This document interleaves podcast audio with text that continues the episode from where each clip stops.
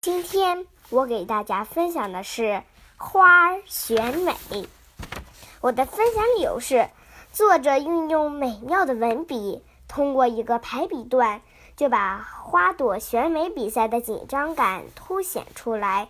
更让人称奇的是，小作者善于结合花朵的本来特点，为每种花朵都安排了独特的行动。如罂粟花正摇曳着它那艳红镶白边的皱裙子跳西班牙舞，那华丽宽大的裙子翻飞着，描写自然生动，毫不造作。花儿选美，花儿。要举行盛大的选美比赛，每一朵花都躲在自己的小房子里，精心打扮着。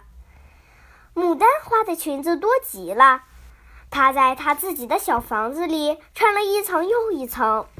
玫瑰花躲在小房子里，卷着每一条裙子的边儿，然后又往裙子上拼命撒香水儿。仙客来躲在小房子里，精心剪裁时装。它可不像一般的花儿那样穿裙子，它要让自己的时装别具一格。水仙花躲在小房子里，反复研究自己的金色王冠配白裙子的效果，追求典雅是它历来的风格。好了，一切都已准备就绪，打扮得漂漂亮亮的花儿们走出了自己的小房子，它们个个都信心十足。可是有一朵小小花儿躲在自己的小房子里，迟迟不肯出来。原来她没有漂亮的衣服，她的全部家当就是一条既不鲜艳又不漂亮的短裙。它是那么窄，那么小，算不上真正的裙子，围在身上一点儿也不好看。小小花儿正听见外面的摇曳声，它从门缝里偷偷往外看。哎呀，罂粟花正摇曳着它那艳红镶白边的皱裙子跳西班牙舞，那华丽宽大的裙子翻飞着，把小小花的眼睛都晃花了。小小花这下更不敢出去了，她立刻关紧门，躲在房子里焦急地自言自语：“怎么办？怎么办？”像是一阵回声，周围都传来。怎么办？怎么办的叹息声。原来小小花的姐妹们都同她一起胆怯地躲在房子里。小姐姐，你带个头，先出去怎么样？隔壁传来花儿妹妹的声音。是呀，是呀，你带个头，先出去。四周传来众妹妹的央求。这时，选美比赛马上就要开始了。蝴蝶评委。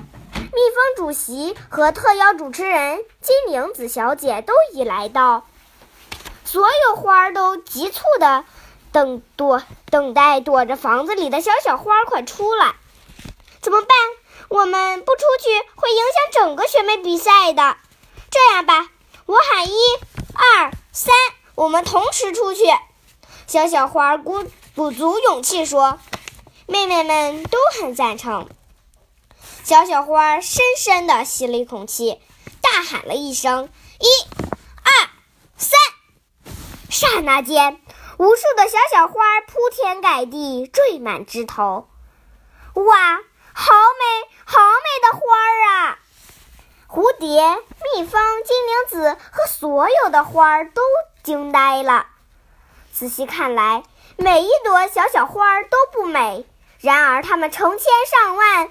朵簇拥在一起，形成的磅礴气势却是那么壮观。那种惊心动魄的美丽，压倒了所有争妍斗奇的花儿。小小花奇迹般地获得了选美比赛的冠军。这一切都不是小小花躲在小房子里能所预料到的。他们庆幸自己勇敢地走出了小房子，不管自己是多么平凡。只有走出了小房子，才能够创造奇迹。